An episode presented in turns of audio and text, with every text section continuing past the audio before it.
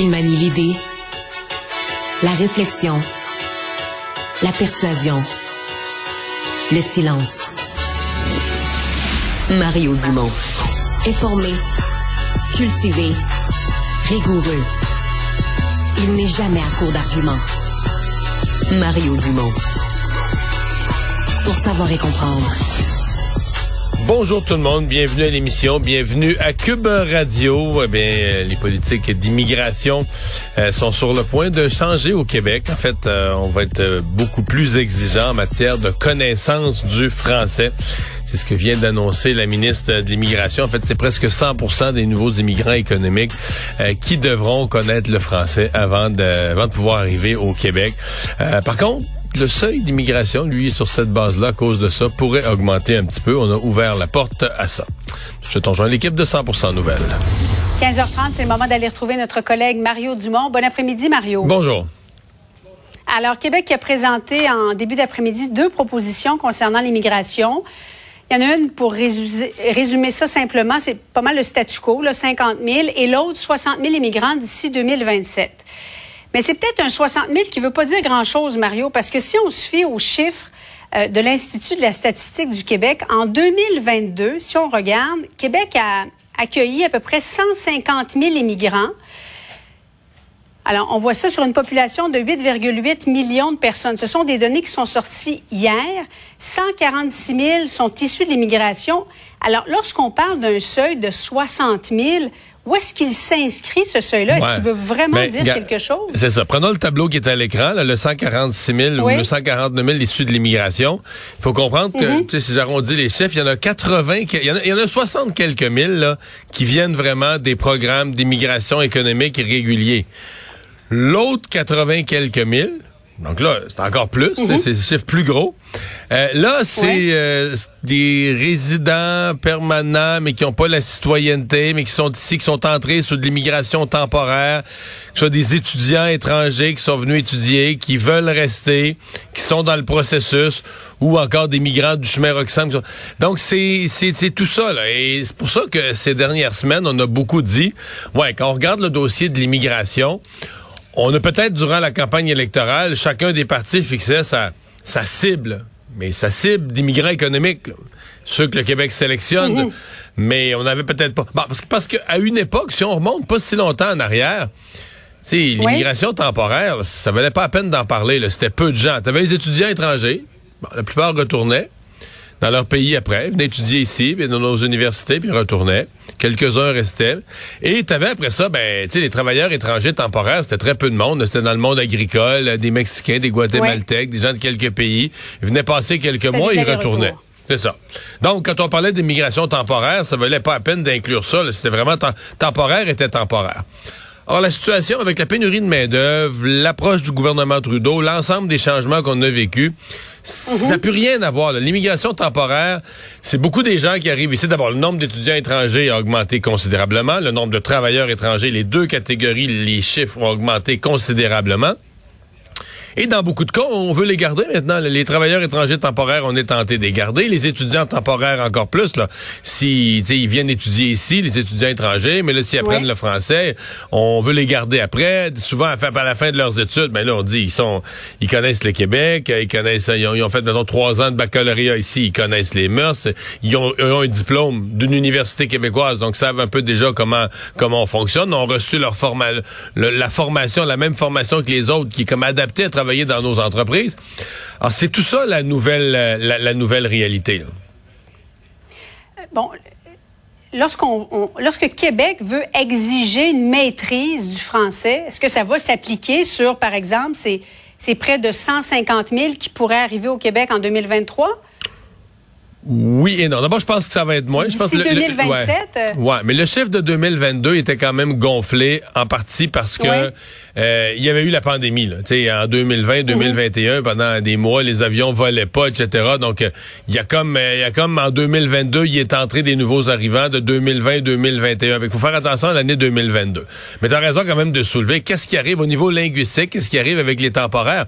Techniquement, si on se fie aux annonces d'aujourd'hui, ce que j'en comprends, puis là, on nous l'expliquera davantage, puis on en a pour des, semaines en débattre, mais c'est que les étudiants, eux, ont privilégié vraiment les étudiants francophones qui viennent étudier dans les universités francophones. C'est vraiment eux qui vont être privilégiés pour rester euh, ensuite. Euh, bon, il reste les travailleurs étrangers, mais là, on dit ceux qu'on va choisir, ceux qu'on va sélectionner, on est presque à 100% On parle d'un 96% On veut des gens, soit qui sont de pays francophones, ou soit qu'ils apprennent le français euh, avant de venir. Donc, quand on les choisit, là, comme ils apprennent le français il y a d'autres pays où c'est comme ça. On, parle du décès de Tina Turner ces jours-ci, qui habitait en Suisse et qui habitait dans la Suisse mhm. allemande. Tu sais qu'elle a dû apprendre l'anglais, l'allemand, pardon. Tina Turner a dû apprendre l'allemand pour pouvoir avoir son, certificat de citoyenneté. Elle a dû en, Suisse, c'est sévère. Il mhm. faut que tu renonces à la citoyenneté de ton pays. faut que tu apprennes la langue du canton. Donc, elle a dû apprendre l'allemand, renoncer à la citoyenneté américaine, mais c'est un sur son passeport. Euh. Alors ici, euh, on va exiger ça dorénavant. On ne demandera pas, pas la question du passeport, mais la partie connaître la langue avant d'arriver, euh, c'est quelque chose qu'on va, qu'on va renforcer. Bon, qu'est-ce que tu penses du fameux pointage? Euh, selon l'emploi qu'on occupe, euh, selon le français qu'on maîtrise, euh, combien de points ça prend pour gagner, pour venir chercher une place au Québec? c'est quoi ce système de pointage? Évidemment, ce sont des propositions. Là. Ce sera débattu plus tard. Il y aura des mémoires qui seront déposées. Et en novembre, on devrait avoir une, une idée claire de la proposition concernant l'immigration d'ici 2027. Mais qu'est-ce que tu comprends du système de pointage? Malheureusement, je suis pas un expert en immigration, mais c'est pas nouveau. Là. Il y a, toujours eu un système de pointage euh, qui existait. C'est que là, ce qui est comme un peu ben, particulier ou qui frappe peut-être, c'est qu'on dans le fond, on donne plus de points à, la connaissance du français. Ça prend une importance plus mhm. grande. Mais là, ça, les journalistes sont arrivés à, cette compréhension de dire, OK, si tu as un diplôme plus pointu, un diplôme plus recherché dans le marché du travail, ben tu peux faut, faut que tu tailles le français quand même. Faut que tu un niveau de français, mais tu pourras avoir un niveau de français un peu moindre parce que ton diplôme ou tes connaissances euh, utiles au marché du travail te donnent des points supplémentaires qui compensent pour euh, des points des points au niveau de la langue. Mais, mais par contre, on maintient, on maintient que dans, dans tout ce qu'on appelle les points pour le niveau de la langue, il y a un plancher, là. Il faut avoir une certaine connaissance, là, je pense que c'est niveau 5, il faut avoir une certaine connaissance du français, une connaissance, disons, de, capable de, de, de, parler ou de maîtriser un français du quotidien, sans que ce soit parfait. Donc, euh, il y a quand même ce plancher-là. Mais oui, effectivement, ça, dans la conférence de presse avec les journalistes, ça a soulevé toute une série d'interrogations. Même, il y avait des, euh, je sais pas si c'est chez nous ou ailleurs, quelqu'un a titré avec ça, là, des métiers plus spécialisés où ça prendrait euh, un moindre français. Mais c'est à cause du système de de pointage. Donc, ça, ça se comprend probablement mm. parce qu'effectivement, le système de pointage, dans le fond, il vise à on dit, le mot le dit, c'est une sélection. Là. En matière d'immigration économique, il y a plus de demandes qu'on en accepte actuellement, actuellement. Donc, on va sélectionner. Donc, si on sélectionne, il faut se faire des critères. C'est sûr que des fois, on dit un peu malaisant, des pointages pour des êtres humains puis leur destin. Mais tu sais, il faut se donner des outils. Comment on choisit qu'on accueille euh, Madame une telle plutôt que Madame une autre?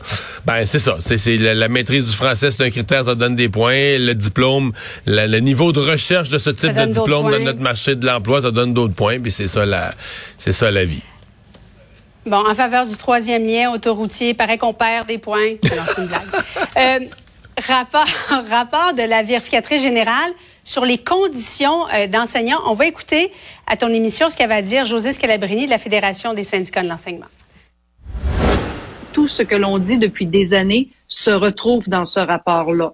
Que à travers les années, tout gouvernement confondu, euh, on fait de la gestion en éducation partisane, à la pièce, sans ensemble, sans vision globale. Ça fait longtemps qu'on dit qu'on devrait avoir une vision globale. On la voyait venir, la pénurie. Le rapport nous dit que depuis 2004, c'était annoncé qu'il y aurait une pénurie.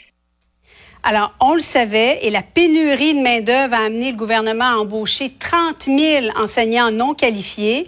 Le constat que la VG fait, c'est que ça nuit à la qualité de l'enseignement.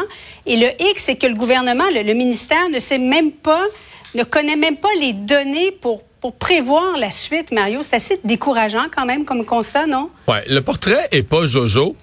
Par contre, euh, il est pas vraiment mauvais pour Bernard Drinville. si on prend le plan d'action de Bernard Drinville depuis qu'il est ministre de l'Éducation, deux des gros fronts sur lesquels il travaille sont directement dans le rapport de la, de la VG.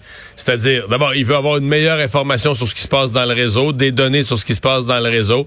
C'est un des constats que fait la vérificatrice générale. Elle dit, on manque de monde, mais on le sait même pas. On n'a même pas un portrait précis, on n'a même pas un portrait détaillé dans l'ensemble du réseau de ce qui en est vraiment.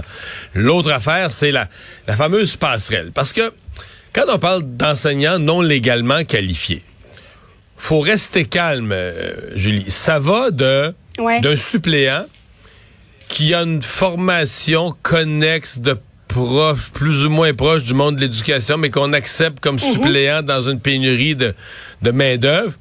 Mais à l'autre bout du spectre, tu peux avoir, exemple, quelqu'un qui a étudié en biologie, fait son bac en biologie, il enseigne la biologie en secondaire 3, il fait le, fameux parcours parce que là, lui, il a pas, techniquement, il est pas légalement qualifié pour enseigner. Il faut qu'il fasse son cours en pédagogie. Il le fait par les soirs. Puis mettons qu'il reste juste un cours à faire, il va finir à Noël l'année prochaine. Il va se réinscrire en septembre, il va faire son cours par les... Donc lui, il manque un cours, tu dis, lui, il est quasiment rendu, là, tu crois, il enseigne dans sa branche. Il est bachelier, il a un bac en biologie, il enseigne la biologie, il a fait quasiment tout son cours pour devenir enseignant, il en manque un, avec lui, tu dis, écoute, non légalement qualifié, il, est proche, là, tu sais, il, est quasiment légalement qualifié. Alors c'est pour ça quand on utilise ce mot-là, ça fait peur aux gens. On dit, OK, c'est tous des gens pas capables d'enseigner soyons prudents. Il y a là-dedans toute une brochette de gens, entre des gens qui font un petit peu de suppléance, puis c'est vrai qu'ils n'ont pas les, les, qualifications pour être enseignants, mais là, il faut mettre quelqu'un devant le groupe. Mais t'en as qui sont presque qualifiés aussi. Et là, donc, Bernard Drinville, lui, est en train d'améliorer le processus, de développer un programme pour les qualifier en moins de temps. Parce que c'est sûr que c'est mettons que t'es père ou mère de famille, t'enseignes, t'as déjà un groupe de, de, 30 élèves tous les jours, puis de la correction. Puis là, en plus, il faut faire un cours par les soirs je veux dire, il y a une limite là, à ce qu'on peut demander à des gens puis qu'ils puissent dans un délai raisonnable finir ce cours-là. Donc là, on veut leur faire quelque chose qui soit un petit peu plus comprimé, un petit peu plus, euh, un petit peu plus facile, là, sans baisser la barre de ce que c'est que devenir enseignant, mais un peu plus euh, facile à gérer dans une vie. Euh, Mario, rectification là, concernant le système de pointage. OK, bon, il n'y aurait plus de pointage dans la sélection des immigrants, mais seulement une grille sur leur niveau de français. Alors, ça, reste à être euh, clarifié, là, mais ce sont les, dernières infos que, que nous avons. C'est pour ça qu'il faut des semaines pour étudier ces projets. oui, effectivement. Merci. Salut, Mario.